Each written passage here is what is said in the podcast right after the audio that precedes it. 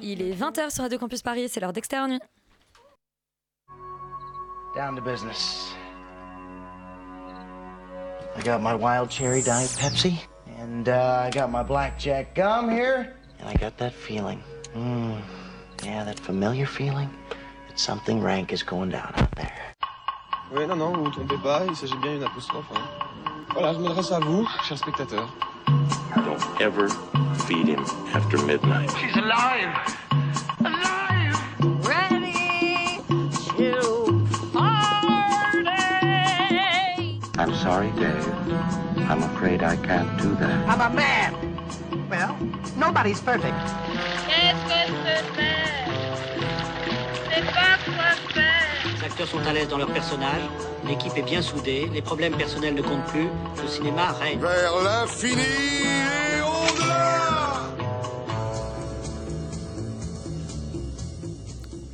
Bonsoir et bienvenue dans Intérieur Nuit, la version érotique d'Extérieur Nuit. Ce soir, des chroniqueurs toujours plus border ont pour mission de parfaire ta sexe-éducation. Alors, ange ou infidèle, c'est toi qui vois. Que tu fantasmes sur un facteur ou un cheval, tu es au bon endroit pour mener toutes les doubles vies de tes rêves. Welcome to the Holy Land. Bon voilà, donc j'ai fait un peu monter la température parce que le studio est un peu froid en janvier. hein. Euh, maintenant, on va tous se calmer parce que en fait, on est sur Radio Campus Paris. Et malheureusement, pas moi. Et malheureusement, on doit Moi, moi, je suis extrêmement calme. un peu de street crédibilité. Euh, et bien, Extérieur Nuit, c'est parti, bande de petits coquins. Breaking news.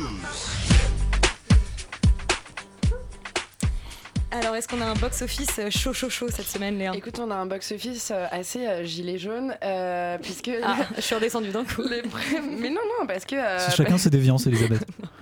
Parce que le, le premier film, euh, dans le premier film, on se fout sur la gueule, c'est bien sûr Creed 2 qui fait 833 000 entrées euh, cette semaine.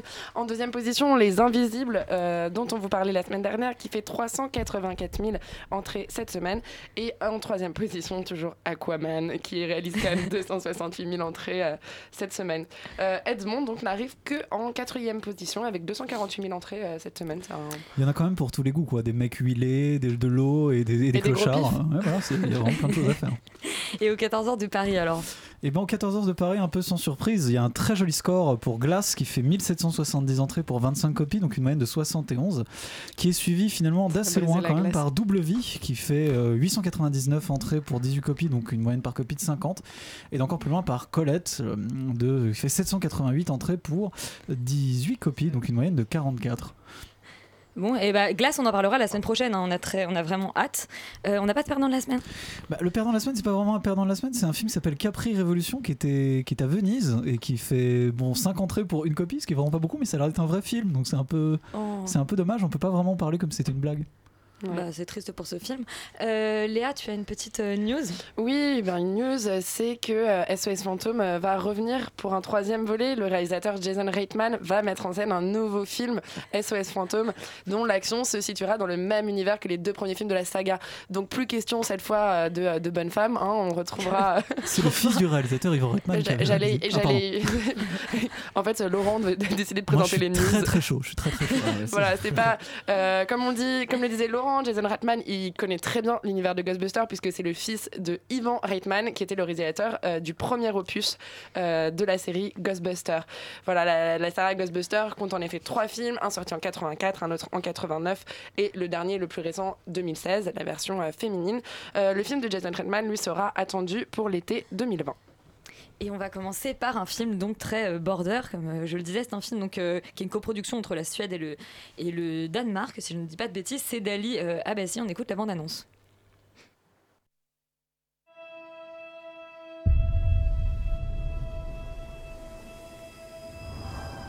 När jag var liten trodde jag att jag var något speciellt.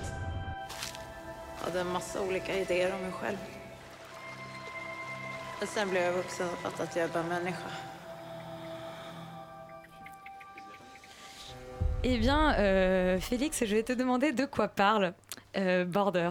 Alors, euh, Border raconte l'histoire de Tina, une douanière qui, en fait, a la particularité d'avoir un odorat extrêmement développé qui lui permet de sentir quasi les sentiments humains, en tout cas les, les sentiments qui se rattachent à des objets, et qui du coup permet de, d'être beaucoup plus efficace et de voir quand quelqu'un ment ou quelqu'un cache quelque chose. Et en fait, au même moment, Enfin, au même moment. À un moment donné, euh, justement dans, dans son service de, de douanière, euh, elle rencontre euh, euh, un, un gars qui a l'air un peu louche. euh, et en fait, elle sent euh, une carte SD qui, euh, visiblement, je sais plus les, les sentiments qu'elle cite, je crois que c'est de la, c'est de la, co- Et je comprends pas, voilà. c'est la carte SD qui a, qui a de la colère Bah non, mais du coup, ouais, voilà, D'accord. elle peut sentir les, les sentiments rattachés du coup à des objets et en fait elle sent que cette carte SD est vachement louche et en fait elle contient euh, des fichiers euh, de pédopornographie. En fait au même moment, voilà, d'où j'ai anticipé mon résumé. Au même moment, elle rencontre en fait un, gars qui, lui ressemble énormément déjà physiquement et qui visiblement euh, la trouve parce qu'elle arrive pas, enfin de ce que j'ai compris, elle n'arrive pas à sentir en fait ses émotions à lui. En tout cas, il y a quelque chose qui est un petit peu euh, mystique qui se passe entre les deux. Visiblement, il lui ressemble beaucoup et en fait. euh, Enfin, elle va essayer de, de, de comprendre un peu, un peu plus qui est cet homme-là. Elle va un peu le, le chercher. Et en fait, cet homme-là va euh, commencer à, à influencer énormément sa vie. Et voilà, ça, ça va un peu chambouler tout ça, mêlé à cette affaire de enfin, pédopornographie. Enfin, c'est- un peu compliqué en fait comme, comme film. Pour pas trop spoiler, Non, parce que du coup, tout se, tout tient. Euh, donc, euh, on peut pas trop en dire, mais voilà, c'est un peu ça. Ouais, de- parce qu'il faut pas oublier de dire qu'ils sont quand même monstrueux. Euh, Oui, ils c'est- sont- ils sont ont très laids, vraiment. Non, mais vraiment de l'ordre du, du monstre. Enfin, c'est vraiment des, des, des, des- des Ouais, personnes. Et c'est- vraiment très très important, je pense. Parce que comment? C'est des Néandertals, souffle Laurent. Oui, si qui a décidé de participer, euh, même quand il n'a pas vu le film. Euh, et alors, euh, Félix, est-ce que c'est, qu'est-ce que ça, qu'est-ce que ça donne Border? Est-ce que c'est le choc qu'on a décrit quand il était à Bah, c'est- Cannes? c'est- pour le coup, c'est un vrai choc. Enfin, c'est un des films qui m'a mis, je pense, le plus mal à l'aise. Euh, vraiment, il y a un vrai travail euh, sur le corps. Bien évidemment, c'est le sujet euh, du film, la différence. Euh, mais c'est vrai que c'est pas, c'est pas euh, traité comme plein d'autres films, le film de monstre, le loup-garou, je ne sais quoi, où tu traites la différence. Mais finalement, il y a un regard un peu extérieur. T'es un peu observateur, spectateur justement de, de ça. Euh, là, on va vraiment rentrer dans cette différence, on va la filmer euh, de manière extrêmement intrusive. Il y a des gros plans euh, vraiment qui sont, qui sont ultra. ouais, ultra. Enfin, on a vraiment l'impression que la caméra était à 2 mm de la, de la personne et de la peau. Enfin, il y a un vrai travail quasi bestial et on, va vraiment travailler la, chair et de la filmer pour justement la rendre monstrueuse et en même temps en dégager une certaine beauté. En tout cas, il y, a voilà, il y a un vrai travail sur cette différence, un travail qui est très in- intrusif et qui. Enfin, moi, je n'avais jamais vraiment vu ça sur. euh, parce que c'est quasi un film de monstre pour le coup. Et cette approche du film de monstre est vraiment très particulière et j'ai trouvé ça vraiment euh, beau pour, pour le coup à ce niveau-là. Et en plus, on reste toujours dans, dans l'échelle humaine. On tombe jamais dans, dans un, un contexte où euh, elle est vraiment monstrueuse, c'est-à-dire qu'elle est toujours ramenée à son humanité tout en étant, juste, tout en ayant ce physique-là. Et je trouve que pour le coup, on n'a pas un, un film de monstre où c'est le réel qui est d'un seul coup entre guillemets perturbé par le spectaculaire et par le monstrueux. On a euh, en fait un- d'un seul coup un, un postulat un peu monstrueux spectaculaire fantastique dans lequel des éléments de réel viendraient justement s'immiscer. Et là on a euh, par exemple la douane etc ou tout ce, tout ce genre de, de, de choses. Et du coup ça, ça crée un vrai décalage de que- et si on intégrait les monstres à la société qu'est-ce que ça donnerait? Et des monstres un peu particuliers puisque justement euh, elle a ce, ce, Ce super pouvoir. voilà, super pouvoir un peu de sentir les émotions. Euh, le seul problème un petit peu que j'ai avec ce film, c'est que justement toutes ces scènes-là, qui sont vraiment magnifiques et qui apportent énormément de choses, euh, justement, enfin tout ce travail, euh, encore une fois, sur euh, filmer les corps et, et des corps qui sont vraiment monstrueux, qui sont vraiment moches, qui sont vraiment laids et qui finalement peuvent dégager une certaine beauté, même, enfin voilà, dans leur de la manière dont ils interagissent entre eux, etc.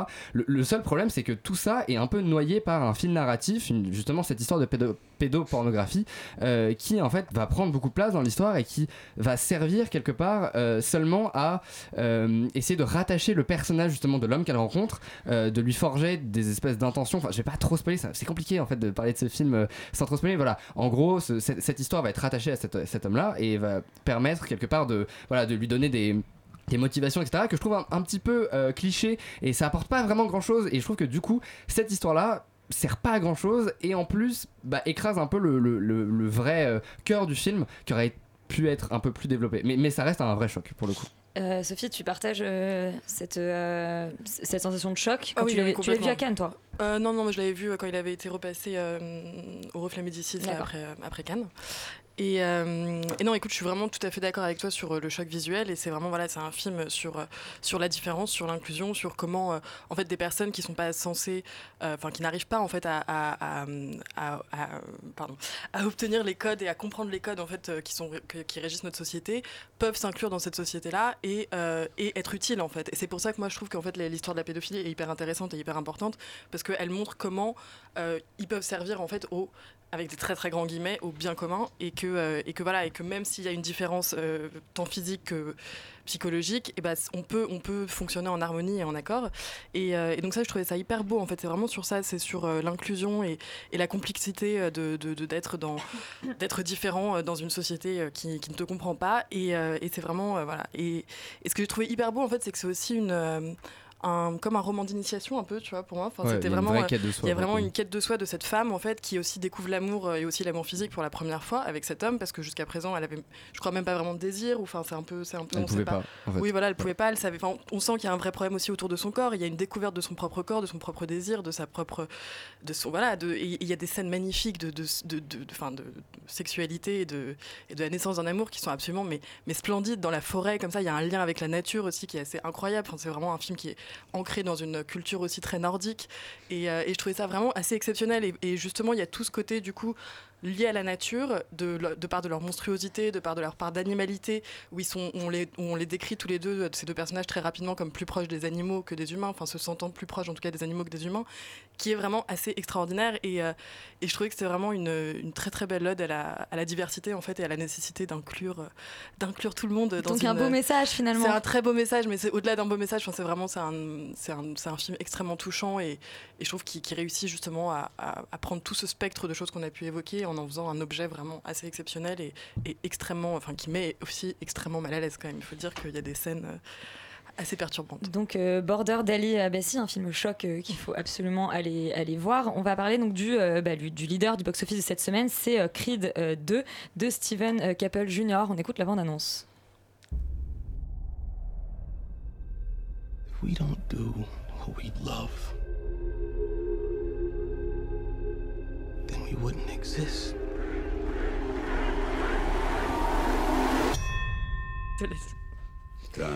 Donc euh, c'est Creed 2 qui arrive après bah, Creed 1 euh, qui est sorti en Quelle 2016. surprise. Quelle surprise Et qui est donc un spin-off de la saga euh, Rocky qui avait déjà eu 6 chapitres. Ro- Rocky, Rocky 2, Rocky 3, Rocky 4, Rocky 5. Rocky Balboa. Balboa Voilà. et donc Creed 1 et Creed 2. Euh, Yori, tu as vu ce, ce Creed 2. euh, déjà, est-ce que, bah, est-ce que tu peux nous, nous résumer où en est la saga? Parce qu'il y a quand même beaucoup d'épisodes et Eh ben, euh, Rocky Balboa a pris sa retraite il y a un certain temps et euh, dans le Creed 1, le fils d'Apollo Creed, qui était à la, à la- à la fois un adversaire et un ami euh, de l'ami Rocky, voir un peu plus.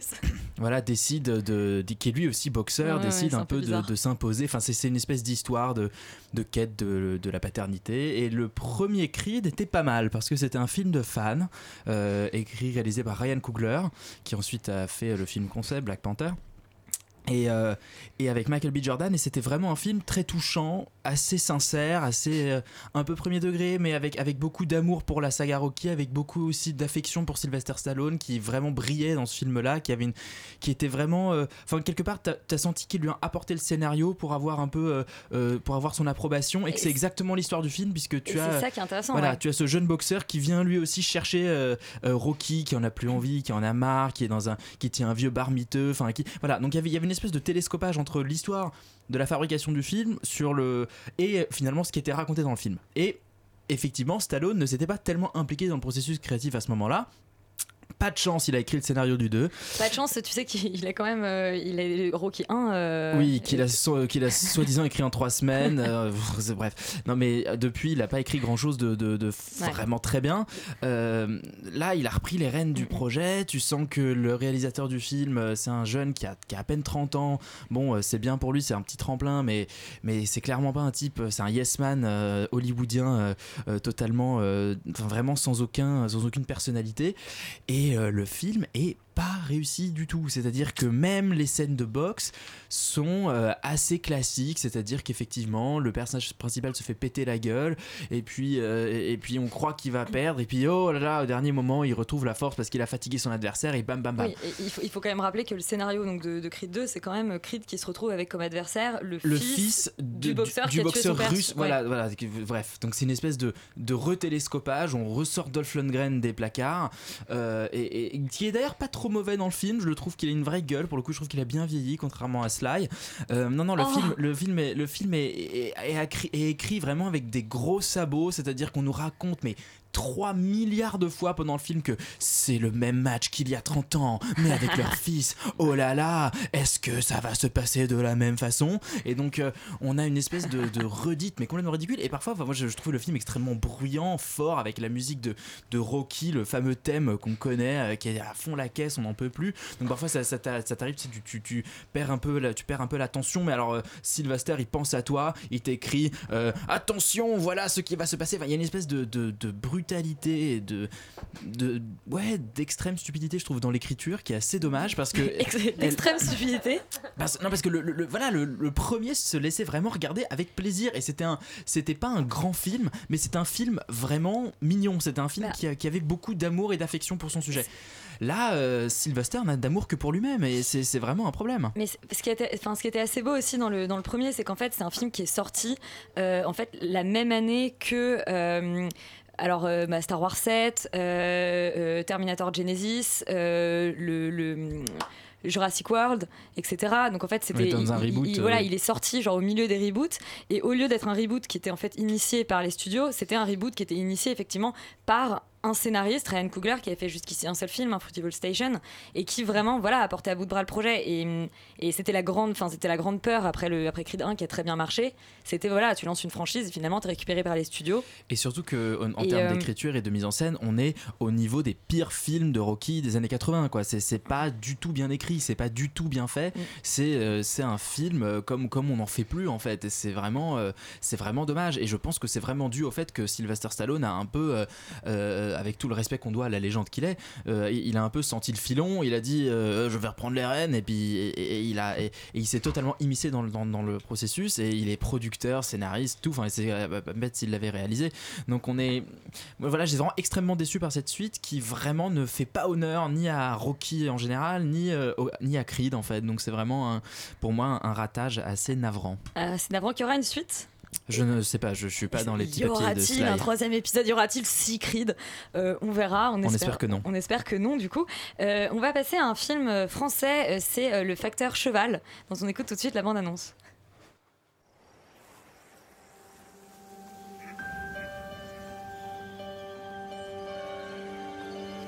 Vous êtes nouveau? Je vous ai jamais vu. Facteur cheval. Vous m'avez demandé qu'est-ce que je fais quand je marche. Ben je rêve. Je suis bien quand je marche. Alors, c'est pas Facteur Cheval, hein, c'est l'incroyable histoire de Facteur Cheval. Il n'y a pas de chevaux dans le film. Euh, c'est pas le facteur A cheval, c'est son nom de famille cheval en fait. Je suis un peu Monsieur mais ok, Cheval, ok, hein. ouais, donc euh, désolé pour les euh, pour les fantasmes un peu chelous de Laurent, mais non. Euh, du coup non, on raconte l'histoire du d'un du facteur cheval, donc Joseph Ferdinand Cheval, qui est euh, qui a vécu euh, donc à la fin du euh, du 19e siècle jusqu'au début du 20e siècle et qui était euh, quelqu'un d'un peu euh, étrange. Euh, il savait pas très bien parler sa langue, il, il écrivait en phonétique, il n'arrivait pas à communiquer avec les autres. Comme Laurent, quoi. Il a exactement. Peut-être une descendance, je, ouais, ne sais pas. Et euh, c'est quelqu'un qui a eu une vie assez tragique aussi, qui a perdu sa première femme, qui a perdu sa fille, qui a perdu son fils. Enfin, c'est, c'est, il, avait, il a une vie pas drôle Ah du oui. tout. Et, euh, et en fait, il s'est réfugié euh, dans la construction d'un, palais. euh, qu'il a fait euh, tout seul pendant 33 ans, qui est maintenant euh, considéré comme un monument classé monument historique. Et, et en fait, ma mère m'avait acheté la bande dessinée qui expliquait sa vie. souvent ta mère dans, les, dans tes Ouais, chroniques. je sais, je sais. Peut-être C'est- que je fais un petit Oedipe Ouais, sans me rendre compte. Non, elle m'avait acheté la BD et du coup, je me suis dit, bah, vu que j'ai la BD, je vais aller voir le film. Et euh, c'est un film pas mal, euh, c'est un film pas mal, mais qui passe un peu à côté de, son histoire, c'est-à-dire que euh, on nous raconte beaucoup c'est hum, le rapport avec sa famille, et c'est pas ce qui est le plus intéressant. Ce qui est intéressant, c'est comment le regard de cet homme sur la nature qui l'entoure, sur son rapport avec les autres, notamment parce que je, connais quelqu'un qui, a un peu ce, genre de, rapport-là, un peu un peu abstrait avec la réalité, donc il y a besoin de se, se réfugier dans quelque chose que les, les gens vont pas forcément comprendre. Et, euh, et on nous en parle un peu dans le film, mais euh, on nous le montre pas assez. Je pense que le, le- réalisateur ne joue pas assez euh, au niveau du rapport entre, entre le, personnage de- du facteur cheval et, la nature. Euh, Gamblin joue très bien, je trouve, son rôle. Laetitia Casta, c'est un peu l'enfer, malheureusement. Et, mais voilà, c'est un film qui, mine de rien, se laisse regarder quand même. C'est c'est c'est quand même cool parce que c'est pas forcément des. des, des, des On, on dira ça hein, au réalisateur. des bah, ça se laisse regarder, t'inquiète, c'est quand même cool. Non, non, mais c'était sympathique, mais c'était pas transcendant. Enfin, c'est c'est dommage. Je pense que le film est vraiment passé à côté de, de, de- de- du, du point essentiel de son histoire, mais que l'histoire du, du- de, en tout cas familiale de, ce type-là est quand même assez, euh, assez intéressante et. euh, Il est passé à côté, ouais, peut-être du côté sensoriel en fait de l'histoire. Ouais, ouais, complètement. En fait, à côté de son personnage principal, euh, et de arriver à nous mettre à la place de son personnage principal, surtout. Et donc qu'est-ce qui reste C'est un bon divertissement? Non, ouf. non, c'est un biopic, quoi. Je sais pas, tu nous encourages à aller le voir et tu soupires. Non, mais je sais, je, je, je sais pas trop. Faut lire la BD? trop. Ouais, ouais, ouais. Faut- Bah disons voilà. ça. Donc, toutes les mamans vont faire comme celle de Charlie et acheter la BD à leurs enfants, puisque visiblement c'est plus sympa que le film. Euh, on va passer à un film qui n'est pas adapté euh, d'une BD, mais lointainement d'une d'une histoire vraie. Euh, c'est L'Ange, euh, c'est un film argentin donc de Luis Ortega, c'est un premier film. On écoute la bande-annonce. La gente está loca. Nadie considera la posibilidad de ser libre. Andar por donde se te cante, como se te cante. Todos tenemos un destino. Yo soy ladrón de Mais nacimiento. il vous en faut pas beaucoup pour danser dans le studio, on va se calmer tout de suite. Euh, Roman, qu'est-ce que ça raconte L'Ange? Euh, alors ça se passe. Ah, euh, elle, euh, Tu viens de faire une traduction en espagnol en direct, moi je suis choquée. hein. J'ai un peu peur là. parce que je sais ce que je veux dire. Non, non, je ne vais pas Euh, m'aventurer. Ça se passe en 1971 à Buenos Aires. Euh, Buenos et, Aires.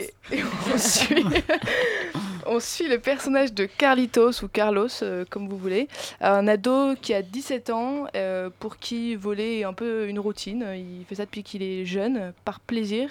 Euh, et il va faire la rencontre euh, d'un autre jeune homme qui s'appelle Ramon, avec. C'est pas très marrant, quand même. non, mais c'est Sophie, du coup, je. J'attendais c'est- que je fasse Ouais, Ramon. Exactement. Euh, avec qui ils vont former une forme de, de gang de voleurs euh, aussi euh, charmeurs que charmants. Gang à deux ou ils, Euh, recrutent gang, alors il y a le papa de Ramon qui se, qui se ramène Ah, justement. le papa se ramène, d'accord, Les, très ouais, bien. les parents de Ramon. Les parents de Ramon. Euh, et alors, est-ce que tu, est-ce que c'est intéressant? Parce que j'ai cru comprendre qu'il y avait une, il y avait un, désaccord clash, assez oui. profond euh, et un clash en préparation sur ce, sur ce plateau. Et ben moi je vais par- faire, je fais, fais partie de la team Amour. Ah. Euh, La pardon, team, la que- team, la team amour est à ma droite, Je sûr que c'est parce que gauche. le mec est beau gosse en fait. Mais il est évidemment. pas si beau que ça, il est un peu bizarre quand même. Euh, Bah oui. Ouais, on est des professionnels, Laurent, merci. Euh, non, mais ben, c'est c'est un film donc, qui était présenté à Cannes à un certain regard, qui, comme euh, tu l'as dit, euh, Elisabeth, s'inspire d'une histoire, euh, enfin d'un d'un tueur slash voleur qui a vraiment existé dans les années 70, qui était très connu en Argentine. Euh, pourtant, euh, le film fait pas du tout un biopic euh, style Wikipédia de, de ce mec-là. C'est Ah oui. lointain, c'est ça qui est, qui, est, qui est très bien. Et pour au contraire faire le portrait toujours surprenant donc de ce jeune boucle d'or, génialement inter- interprété par Lorenzo Ferro. Euh, c'est un film qui flirte avec, plusieurs genres, donc on a euh, justement le, donc le biopic, un peu le thriller, et qui raconte euh, l'horreur sous un axe pop. Moi, c'est ça que- qui m'a beaucoup plu. C'est rythmé par une BO rock'n'roll des années 70, comme vous avez pu l'entendre dans la bande-annonce. Et on se retrouve très rapidement fasciné donc, par euh, ce jeune homme, euh, Carlos, qui est complètement euh, décalé, presque candide, qui a un, charme irrésistible, mais qui est pourtant capable du pire, et qui n'a aucune limite. C'est-à-dire qu'il n'a aucune notion de ce que c'est que les lois. Il vole même pas pour l'argent, il vole parce que c'est un kiff de voler. Et là où je trouve que le film est, très réussi, c'est que les vols, justement, sont pas filmés comme des délits, presque comme une activité quelconque. Et euh, Luis Ortega fait un, lien très intéressant, je trouve, entre justement la sexualité, la sensualité et l'action de voler, comme euh, avait pu le faire euh, Bresson dans Pickpocket euh, déjà à l'époque. C'est un film qui a une mise en scène qui est, aussi justement précise et minutieuse qu'un vol, et qui avec son image, c'est-à-dire qu'il, je trouve, là où la, force du film est, géniale, c'est que il, in- il insère tous les enjeux du film dans la plastique même de l'image, donc dans la direction photo, qui est à la fois douce et inquiétante. Félix, c'est un avis que tu partages pas. Bon bah je m'en vais. Il a pas le choix. Salut. non, je, je vais pas dire que j'ai détesté, détesté le film. Non, ça, Euh, c'est Laurent. Voilà, ça c'est Laurent. On est en graduel. Bah, moi, euh, en fait, je suis, un, je suis un peu mitigé parce que oui, c'est assez énergique. euh, c'est assez vraiment, enfin, c'est assez sympa à regarder dans le sens où voilà, il y a une bonne BO. c'est voilà, ça, ça va. Les acteurs jouent très bien. Il y a des scènes de vol qui sont superbes, genre vraiment, euh, et qui, qui sont même limite poétiques. Enfin, la scène de vol dans la bijouterie, elle est vraiment. euh, Elle est superbe à la fois dans la mise en scène et aussi au niveau des dialogues. Mais déjà, je trouve le rythme assez bâtard dans le sens où euh, on va dire que les personnages sont assez en boucle dans le récit, c'est-à-dire qu'ils ils reviennent souvent au même endroit, etc. Et c'est un peu une succession d'actions qui finalement boucle toujours au même endroit et à la même finalité. Et du coup, je trouve qu'il y a pas mal de redondance dans le récit et voilà, ça provoque un peu des, longueurs. Et moi, des fois, je me suis un petit peu ennuyé, pas tout le temps, Euh, mais voilà, du coup, c'est un peu les montagnes russes euh, au niveau de, des émotions où euh, voilà, des fois, on est vraiment dans le film et des fois, on est un petit peu à côté et à part, je trouve. Mais après, voilà, les séquences ne restent pas déplaisantes pour autant. Euh, et du coup, je trouve que c'est aussi lié euh, à la mise en scène euh, qui, des fois, est vraiment sert le propos et surtout au niveau des scènes de vol qui, des fois, voilà, filme un peu des gens faire des trucs, mais qui, voilà, on n'est pas vraiment impliqué, je trouve. Et il y a vraiment des, vraies différences au niveau de la- de la mise en scène et même de l'esthétisme, en règle générale, des plans et des séquences. Mais en fait, le vrai souci que j'ai avec ce film, c'est qu'il est hyper anecdotique dans le sens où euh, à la fin on se dit ok tout ça pour ça et finalement il n'y a pas vraiment de, de changement euh, d'évolution surtout que en fait toutes les évolutions possibles et tous les, tous les enjeux en fait des personnages sont établis au bout de 20 minutes. C'est-à-dire qu'on a voilà le petit garçon qui fait des trucs ultra violents et qui est finalement pas du tout qui, enfin, qui est dans un monde et qui est beaucoup trop violent et, et beaucoup trop adulte pour lui. On a l'amour impossible entre les deux jeunes hommes, etc. Enfin, je vais pas trop spoiler non plus, mais voilà toutes les en fait toutes les graduations et les de pos- possibles des événements et toutes les évolutions sont établies au bout de 20 minutes et après il ne se passe plus rien et on a juste des redondances. Donc c'est plaisant mais je trouve que ça manque un petit peu quelque chose. Du coup le film est un peu vide à ce niveau-là. Euh, Laurent. Bah, c'est- marrant parce que moi je suis un peu d'accord euh, à la fois avec vous deux, c'est-à-dire que euh, euh, déjà, enfin, déjà c'est un premier film quand même, comme tu l'as dit, euh, il me semble, c'est et c'est un film qui est pas dénué du tout de qualité. Je suis assez d'accord avec le fait que les acteurs soient excellents, que le personnage principal ait un vrai côté fascinant sur l'inconséquence qu'il a vis-à-vis des actes qu'il commet et l'espèce de l'espèce de tu dis qu'il vole pour un kiff, mais moi je- moi j'ai même pas vu ça, c'est-à-dire qu'en fait il ne comprend pas le concept de propriété privée, ça va plus loin Ouais, que ça. Et c'est assez intéressant, et c'est assez intéressant de ce point de vue-là, euh, parce que ce personnage qui est mis en scène, lui, est, bon et assez, assez, assez sérieux. Il y a aussi, en effet, dans les, dans les, dans les scènes de vol, ce qui est assez intéressant, euh, genre dans les scènes de, viol, de vol, de violence, ou euh, qui, qui, sont traitées de manière très anecdotique aussi, ce qui donne un côté un peu, euh, qui démystifie beaucoup tous ces actes-là euh, et qui dé- dédramatise. Euh, Il il y a pas mal de choses assez intéressantes. Après, je trouve que c'est un film qui est assez joli. Je, je trouve pas, au contraire, que l'esthétique est incroyable, mais euh, mais que mais qu'il y a un vrai boulot de production design, etc. Mais en fait, j'ai trouvé ça pas un peu ennuyeux. J'ai trouvé ça d'un ennui absolument mortel. Il y a aucune intrigue. Euh, Il c'est une espèce d'évocation comme ça de ces personnages. Il y a aucun enjeu dramatique. Il y a très très peu de suspense, alors qu'en fait, on est quand même sur un film criminel, etc. Genre, alors dans lesquels la, police n'existe pas, dans lesquels le danger n'existe pas vraiment. Euh, c'est finalement, et comme tu l'as un peu dit, c'est un film qui est très creux en fait. C'est un film qui démontre rien, qui ne raconte vraiment rien. Il est un peu à l'image de ce personnage qu'il met en scène, qui lui-même est une espèce voilà d'adolescent socio- sociopathe crypto-gay. euh, un peu vide en fait et vide de toute émotion d'ailleurs même c'est pour ça qu'il y a des passages un peu étranges où, où on comprend pas trop pourquoi est-ce qu'il agit comme ça alors qu'il est qu'il est au contraire que c'est vraiment une espèce de sociopathe tout au long du film et en fait le problème c'est que tout le monde n'est pas Paolo Sorrentino dans La Grande Bellezza et n'est pas capable de faire un film sur le vide et sur le creux. C'est pas si simple. Et même Paolo, Sorrentino réussit pas à chaque fois. Donc en fait, euh, je trouve que pour un premier film, c'est il y, il y a des qualités, il y a des trucs pas inintéressants, mais on s'emmerde tellement que, que, je, que peux pas conseiller aux gens décemment d'aller voir ça. Quoi. Enfin, c'est pas très raisonnable. Bah, Alors, Sophie, je alors elle s'est pas du tout emmerdée. Non, non, parce que pour Est-ce moi, que en je fait, peux c'est dire pas ce que tu m'as dit? Non, parce que j'ai- quand même un Si, peu révisé. euh, oui, je- C'est trop tard. Non, je l'ai dit, je l'ai dit, ok. Euh, j'ai dit que, bon, ça, très potentiellement, il sera dans mon top euh, 2019. voilà. Nous Après, je, le je me 16 suis- janvier. Non, mais voilà, je me suis un peu excitée toute seule, rapidement. C'est mon problème dans la vie, voilà. Bon. Qu'est-ce qui se passe? C'était bleuté partout?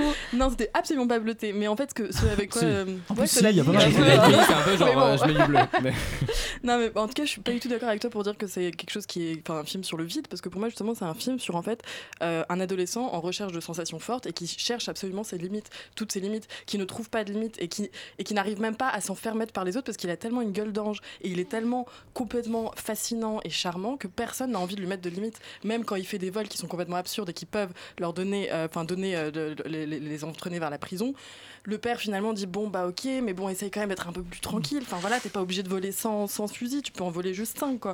Et, euh, et, en fait, et c'est là aussi que je trouve ça vraiment extraordinaire. Pour moi, c'est un film vraiment sur ce, moment-là. C'est parfois ça peut être une journée pour un adolescent, pour d'autres adolescents un peu plus sociopathes, ça sera pour toute une vie, mais voilà, qui, ont besoin de rechercher des, limites et qui ont besoin de la sensation forte en fait. Et c'est pour ça que je trouvais que c'était vraiment un film d'initiation absolument, vraiment très très juste et qu'il y avait aussi un jeu avec le spectateur assez incroyable avec euh, des regards caméra qui commencent le film. Au tout début, il y a une espèce, pendant les cinq premières minutes, il danse dans une villa qui vient dans laquelle il vient de s'introduire et il fait un regard spectateur, enfin il fait un regard euh, caméra plutôt.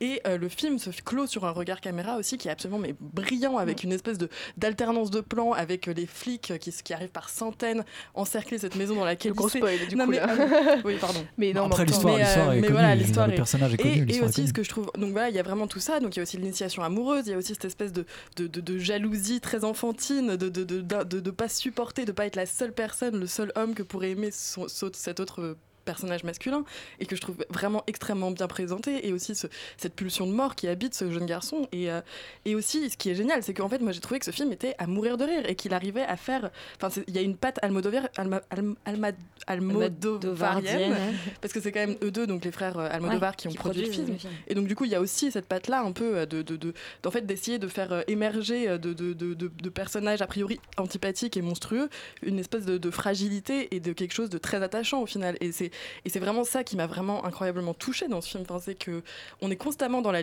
dans, sur cette frontière là et en fait on ne peut pas enfin en tout cas moi je ne pouvais pas détester ce personnage. Après effectivement je suis allée voir sur Wikipédia et en fait ils ont pris une liberté énorme parce que Ouais, ce mec est vraiment une vraie enflure en fait. Mais et donc du coup je trouve ça hyper intéressant aussi qu'ils aient choisi de, de- de prendre quand même une personne qui a vraiment existé parce que vu le film enfin ils ont vraiment fait de la fiction sur sur un sur quelqu'un mais mais mais c'est pas du tout qui il était. Et, euh, et, et- donc voilà et donc ils ont décidé ils ont décidé d'en faire un espèce de héros comme ça d'une liberté d'une folie d'une recherche constante de limites et de et de en fait que moi j'ai vraiment mais j'ai été totalement conquise. Vraiment voilà. Donc, on- ok, vous n'êtes pas du tout d'accord, mais c'est très bien. Euh, certains trouvent ça anecdotique et chiant, d'autres trouvent ça absolument euh, bouleversant et très drôle. Donc, euh, visiblement, c'est un film qui. euh, bah, ça dépend du spectateur. Moi, j'aime C'est un film où t'as la moitié des gens qui vont le voir qui se trompent. Voilà. c'est- des Philistins, n'est-ce pas? Ouais, un truc comme ça. hein. Euh, Olivier Assayas sort un nouveau film, Double Vie, euh, dont on écoute la bande-annonce avant de dire, euh, d'en dire tout le bien qu'on en pense. Excuse-moi, je suis en retard.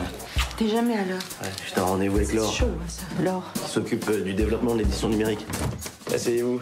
J'ai toujours l'impression que dans le monde de l'édition, le, le numérique, c'est un peu vu comme le diable. Vous êtes là pour bousculer un peu les habitudes. Jusqu'où?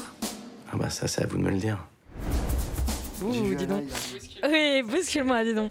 Euh, Léa, qu'est-ce que ça raconte, ce double vie d'Olivier Assayas? Et ben écoute, ça raconte l'histoire de Alain, la quarantaine, qui dirige une célèbre maison d'édition. Son ami Léonard, écrivain bohème, publie ses romans.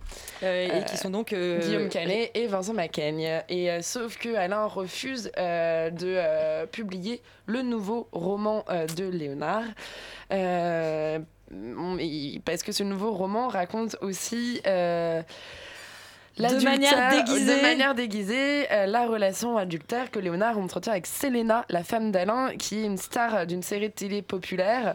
Euh, C'est c'est super. Ouais. Euh, Est-ce que vous êtes étant, toujours là Alain étant lui-même euh, marié avec, euh, avec Valérie, euh, qui est interprétée par Nora Hamzaoui, parce que oui, Selena, c'est Juliette Binoche.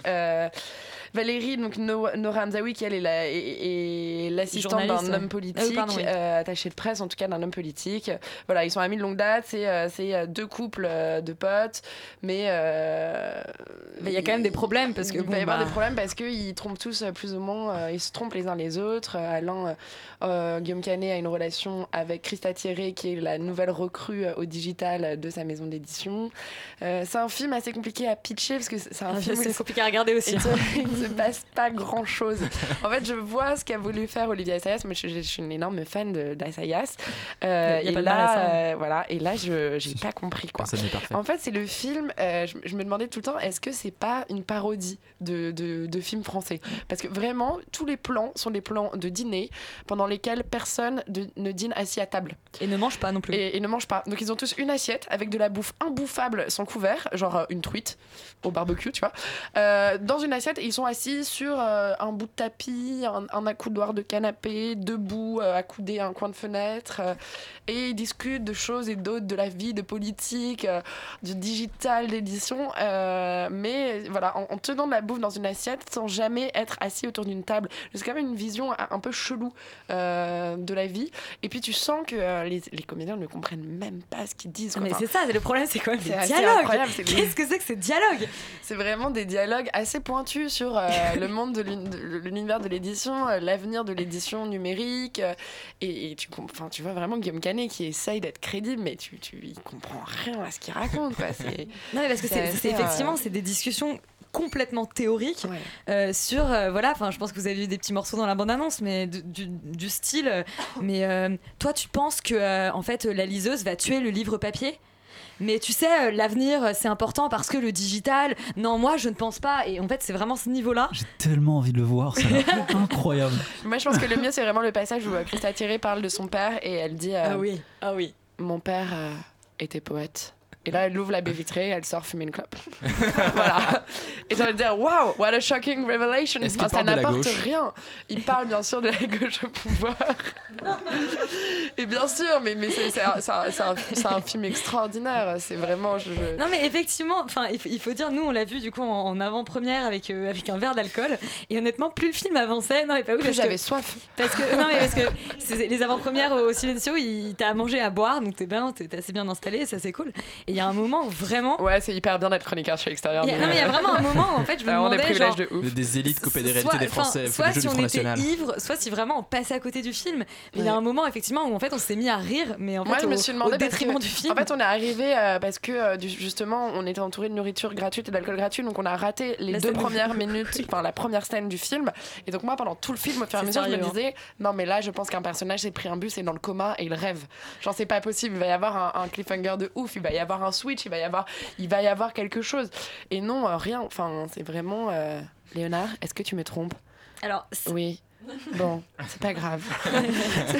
C'est- de ce Ouais. niveau-là. Et, et avec Juliette Binoche qui joue donc des scènes où elle est un peu l'équivalente de Julie Lescaut euh, en, en Et il y a policière quand même cette télé. réplique extraordinaire où euh, il parle de l'adaptation parce que le roman finit par sortir, a un certain succès en librairie et il parle quand même de l'adaptation Oh cinématographique du roman et ils disent ouais pour le rôle qui est censé être le rôle de Selena dans la vraie vie. Binoche. Binoche.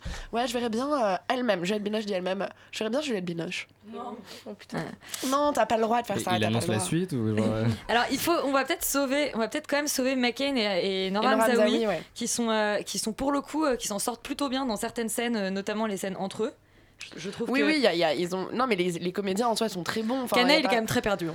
Mais même le couple Canet-Binoche, euh, j'ai du mal à y croire. euh, non, qui- J'adore qui- Juliette qui Binoche. vient est- quand qui- c'est utile pour elle, le est, elle est très belle, mais de l'imaginer en couple avec Guillaume Canet, à qui ils ont vraiment blanchi atrocement la barbe. euh, Ils lui ont mis des lunettes de Jean-Marie Le Pen pour forcer le trait, mais enfin bon, j'y crois pas une seule seconde qu'il a enfin, qu'il est en couple avec Juliette Binoche. Ont ils un peuvent, pas, ils peuvent pas avoir un enfant de cet âge-là. J'ai fait le calcul dans ma 6 tête. enfin. c'est pas possible. Parce qu'en fait, elle a, elle, a, elle a quand même 50 ans, Juliette Binoche. Donc un enfant de 6 ans, c'est un peu compliqué. Bah, c'est possible, mais. Il y a bien de femmes qui a accouché à 65 ans. Enfin, elle est morte après. hein. Mais bon, c'est- juste qu'il y, a- y a très peu, il y a, il y a quand même très peu de, de crédibilité et, euh, et les tables, surtout les tables et les chaises n'existent pas. Donc je pense que Olivier Assayas devrait euh, faire un, un stage chez Ikea. Ouais. Où, euh, on devrait Attends, le lui donne pas de mauvais conseils, hein, parce qu'après le monde de l'édition, il va nous faire le monde. de- Le monde de l'ameublement. Et vu que je suis en plein euh, déménagement, ça me fait avoir des euh, cauchemars. non, il y a un petit détail assez amusant euh, puisque Vincent Macaigne est euh, écrivain, vit à Paris, quand même dans un appart assez grand. Euh, il a une super méga grande bibliothèque euh, dans lequel les livres, certains livres sont rangés euh, la tranche inversée. Voilà, je- il range ses livres avec euh, la tranche de l'autre côté. Enfin, vous ne voyez pas le, la tranche du, du livre. Tu comprends pas la symbolique Oui, je, je- voilà, je chatte. Donc si, chers auditeurs, si vous avez une explication, si vous-même vous rangez vos livres comme ça chez vous, euh, ou si vous avez une explication, je bien, vous allez en voir ce film. euh, allez voir ce film et puis envoyez-nous un petit message pour nous expliquer pourquoi vous faites ça, euh, parce que j'aimerais beaucoup comprendre. Alors, Double Vie aurait pu être notre film préféré de la semaine, mais ça ne l'est pas. Pourquoi? Parce que Amanda Stairs, notre petite Amanda, a décidé de sortir un film la même semaine. C'est deux matchs pour euh, Assayas. Ce film, eh bien, c'est Holy Lens et Yuri a été suffisamment masochiste pour aller le voir en salle.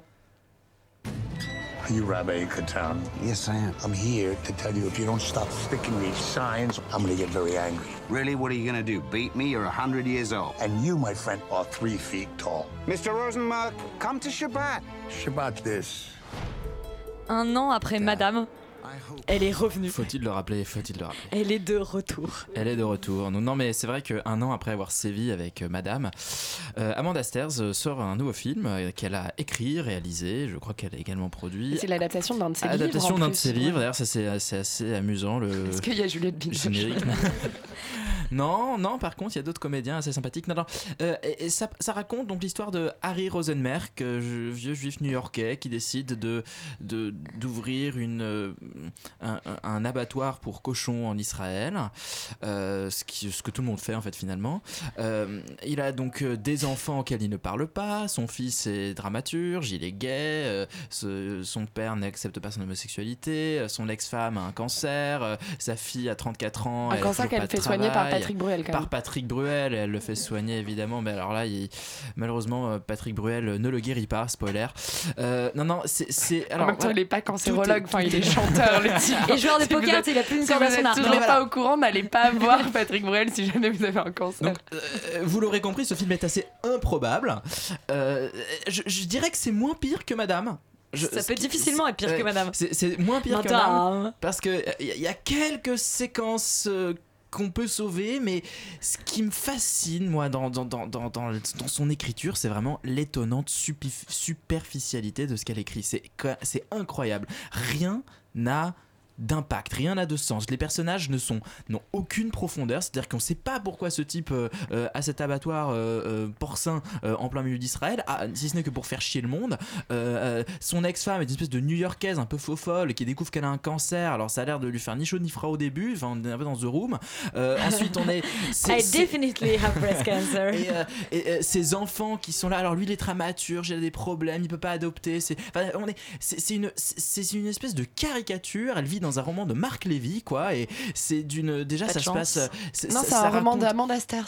oui, mais c'est- c'est- c'est c'est vraiment l'univers de Marc Lévy. Et elle veut raconter quelque chose d'un peu profond sur la religion, le judaïsme, le christianisme, l'islam, tout ça. Ça, ça tombe à l'eau, il y a rien. Et en plus, c'est mal écrit. Enfin, c'est vraiment une, une horreur euh, de dialogue. C'est-à-dire que aucun dialogue n'est poussé jusqu'à euh, ju- jusqu'à bout. C'est-à-dire qu'on a des, des, des petites bribes comme ça, parfois d'humour, de quelque chose, et puis pouf, ça passe à une scène qui n'a aucun sens. Enfin, c'est vraiment un film C'est un film de extrêmement. euh, c'est un film, oui, si tu veux, mais c'est un film extrêmement difficile à, à- à- à apprécier, je trouve. Ensuite, il y a le, problème aussi, c'est le comédien principal qui est quand même James Caan, qu'ils ont sorti de je ne sais quel placard. Il a 105 ans. Voir cercueil, hein. Ouais, c'est la momie de James Caan. A- son visage ressemble quand même drôlement à un steak haché. C'est une- c'est vraiment une, une espèce de, de- voilà, c'est une espèce de, de- de- de présence un peu spectrale comme ça. La, seule séquence où on peut le regarder, c'est quand il a une espèce de masque comme ça sur le visage qui cache un peu sa peau. Non, c'est terrifiant. C'est-à-dire que vraiment, il faut, fallait pas le sortir, fallait pas l'éclairer. Euh, son son, euh, son, son ex-femme, c'est euh, Michelle Williams Discount. Euh, vraiment, on sait pas d'où elle sort. Jamais vu cette comédienne et vraiment, on se demande pourquoi. et et, non, non, le seul, le seul comédien qu'on- que je sauverais de ce, de ce, de ce, de, cet abattoir, en fait, c'est non, c'est c'est c'est le, le, le personnage du, c'est personnage du rabbin qui est vraiment bien, qui est assez, euh, qui, qui, qui joue vraiment super bien. Il est assez sympa. Il est, euh, il est, il est, il est, il est très touchant. Enfin, c'est le seul personnage qui a une- une- un peu de profondeur, quoi. Mais le reste, le reste est superficiel, sans intérêt et et je me demande vraiment pourquoi je me suis infligé ça, quoi. Merci Elisabeth de m'avoir envoyé vous le voir. Vraiment, c'est un scandale. Pardon?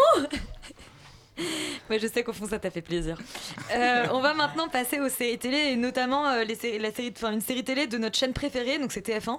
Euh, c'est donc Infidèle adaptation. Il y a que du win ce soir. hein, c'est- c'est Euh, euh, gold. Infidèle, c'est une adaptation donc de Dr Foster, la série de la, de la BBC, euh, avec Claire Kem et euh, Jonathan Zakai. On écoute la bande-annonce.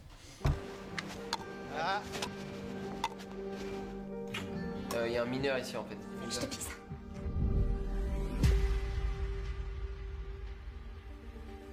Qu'est-ce que tu me fais là dirait que t'es jalouse. Je sais pas, je devrais. Jalouse. Euh, je fais donc des doublages en fait pendant que je suis hors antenne des bandes annonces que nous diffusons. Euh, et bien donc infidèle. Alors je vais quand même dire donc les- le nom des trois créateurs avant qu'on dise si c'est bien ou pas. hein, on sait pas encore. Euh, c'est Baptiste Filleul, Pierre Linard et, et Hélène Duchâteau. Et bien euh, alors Léa et, et Morgane, je sais que vous n'avez pas vu la série originale, mais finalement c'est le même pitch. Donc en fait je vais vous laisser la pitcher. On peut laisser TF1 euh, pitcher ou pas euh, la série Emma a tout pour être heureuse. Médecin généraliste dans le cabinet médical du village, elle a une famille unie qu'elle chérit. Tu Et une la jolie maison dans le cadre enchanteur des plages de Biarritz. Oui, à 40 ans, tout lui sourit. Mais un rien peut faire basculer un quotidien pourtant parfait. Alors un rien, c'est un cheveu qu'elle va trouver euh, dans l'écharpe euh, de son mari.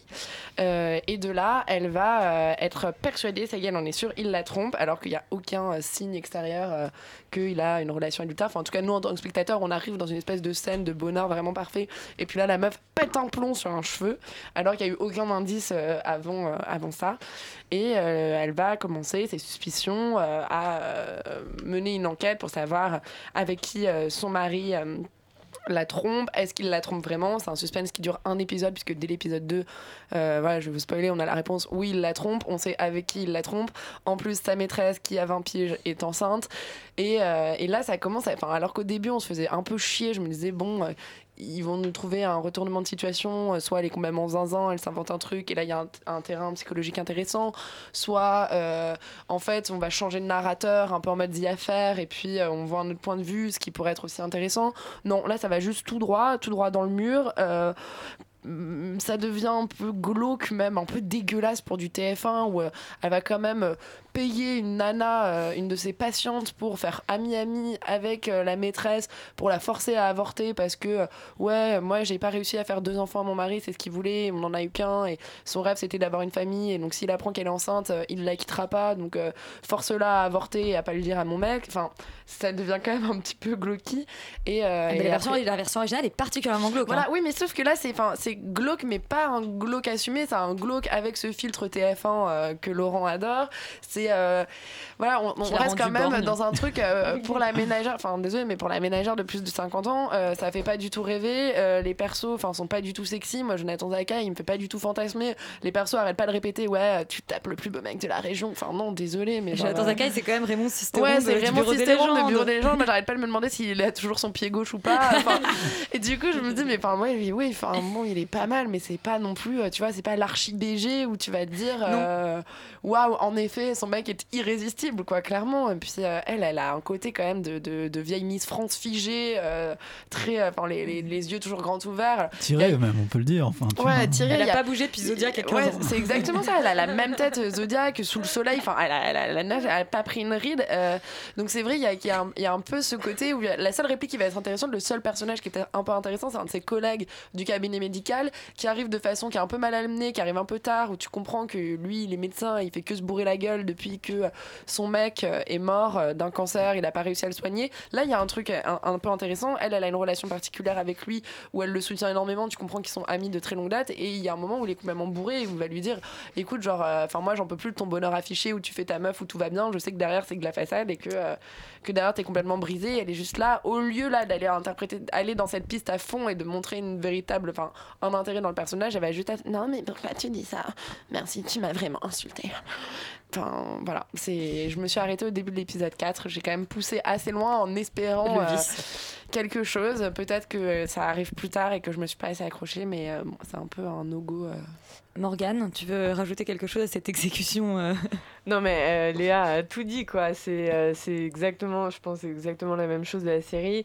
C'est-à-dire que tu, tu mets l'épisode et donc là t'as une nana qui arrive et tout euh, et puis elle voit un cheveu sur le manteau de son mari et là euh, grosse dépression, tu vois, musique lente, machin et tout. Genre waouh, j'ai Un trouvé un cheveu. cheveu, genre fréquente donc des gens qui ont des cheveux. Et du coup, genre, elle va se coucher, machin, et là, il y a son mec qui rentre, et euh, elle lui dit, bah, tu viens pas te coucher. Non, je vais me doucher parce que je sens encore la peinture, mais tu te dis, mais c'est pas possible, enfin, ils enfilent les perles, quoi. Ça. Après, Il- genre. il y, a- il y a euh, une scène aussi où elle va recevoir une patiente qui va dire ah oui je, je me suis évanouie ce matin. Puis j'arrête pas de vomir. Je comprends vraiment pas ce que j'ai. Genre tu le sais qu'elle est enceinte. Enfin, et ça dure une demi-heure avec je vais vous faire une prise de sang. Non mais enfin, c'est bon quoi. On a compris. Enfin c'est voilà, marrant. Et euh, après, tu vois, il y a des espèces de réflexions super profondes sur l'infidélité. Genre, euh, c'est pas parce que tu vas tous les jours à ton cantine que tu peux pas te faire un bon resto de temps en temps. Non, mais tu vois, c'est c'est ce genre de dialogue C'est qu'il y a dans la parce qu'il série. y a un gardien qu'on appelle Juan Market Beat il y en a plein des comme ça Tu fais Je suis choqué. ouh. Mais alors, non, mais alors, c'est- assez, c'est assez étonnant parce que moi, j'ai j'ai vu la, la version originale de la série qui est, qui est une série qui a gagné énormément de prix et qui, euh, actuellement, ils sont en cours de saison 3. Mhm. Euh, et en fait, j'ai l'impression que c'est assez proche dans ce que ça raconte. C'est-à-dire, quand vous listez les scènes, il y a les mêmes dans la. Enfin, a priori, les mêmes dans la version originale. Et c'est là où c'est assez fascinant. Et on se rend compte que finalement. euh, bon, alors déjà, euh, l'adaptation des dialogues, et puis j'imagine la réalisation et la direction des comédiens peut changer absolument tout parce qu'au contraire, euh, Dr Foster, la série originale, a été assez saluée justement pour euh, son traitement euh, bah, à la fois subtil de, de, de- de la psychologie des personnages, etc. Et notamment pour avoir poussé assez loin euh, le, le- le- la paranoïa du personnage principal, son, le traitement de son intériorité, etc. Et, et- et le fait qu'en fait c'est un personnage qui est extrêmement trouble et, ce qui Mm. après voilà appelle dans la saison 2 euh, de, de bah, Mais des en fait, t'attends un truc comme ça quand tu regardes la Ouais. série parce que tu regardes et tu te dis euh, bah c'est pas possible il fait pas que la tromper parce que sinon la série n'a vraiment aucun intérêt Forcément, quoi. il tue des enfants quoi. non mais il tue des enfants ou alors elle elle est folle tu vois tu te dis euh, plein de trucs tu te dis ouais c'est peut-être Elle, elle est en euh, partie folle, normalement. euh, Ouais, mais là, elle pète un plomb dis, au bout euh, de 20 ans de mariage. Lui, elle s'en est jamais rendu compte. Et puis là, d'un coup, elle pète un énorme plomb. Enfin, ça n'a pas de sens. Ouais, t'attends qu'il se passe un truc et en fait ça file tout droit quoi. Genre, euh, donc euh, bah, je te dis, elle trouve un cheveu, après elle fout dans son téléphone, après il rentre, il se douche, euh, il va se doucher. Enfin, mais vraiment, mais ils enfilent les perles quoi. Et, euh, et du coup, ça n'a pas grand intérêt. Le seul truc qui est intéressant, c'est euh, le Pays Basque. Voilà, c'est c'est très joli. Et, euh, Ça se et, passe euh, à le, Bayonne. le- ouais, euh, en, euh, et le, le restaurant où, euh, où lui euh, travaille euh, est sur la plage de Bidar, entre Bid- Bidar et Guétari. J'y étais cet été, c'était voilà, très très sympa. Et ben on ira en vacances sur la côte basque. Et puis en attendant, euh, comme à chaque fois qu'on parle d'une série TF1, on va encourager les gens à regarder la série originale, parce que voilà, on fait ce genre de truc. Euh, maintenant, on va parler d'une série qui est une série originale. C'est une série originale anglaise pour Netflix. Euh, c'est Sex Education de Laurie Nunn. On écoute la bande-annonce. I've noticed you're pretending to masturbate, and I was wondering if you wanted to talk about it. Oh, I wish my mum was a sex guru. So, why don't you start by telling me your earliest memory? Alors, Sex Education, euh, et ben Laurent, je vais te demander ce que ça raconte. Euh, ben, le titre, euh, le titre est assez parlant. Le, titre est assez clair. Euh, donc c'est une série anglaise Netflix euh, qui a été donc comme tu l'as dit de Laurie Nunn. C'est sa première série d'ailleurs et c'est avec Après les Az- courts-métrages. hein. après des courts métrages. Elle a apparemment pas fait grand chose avant et donc c'est avec Asa Butterfield et Gillian Anderson qu'on connaît de X Files et qui revient.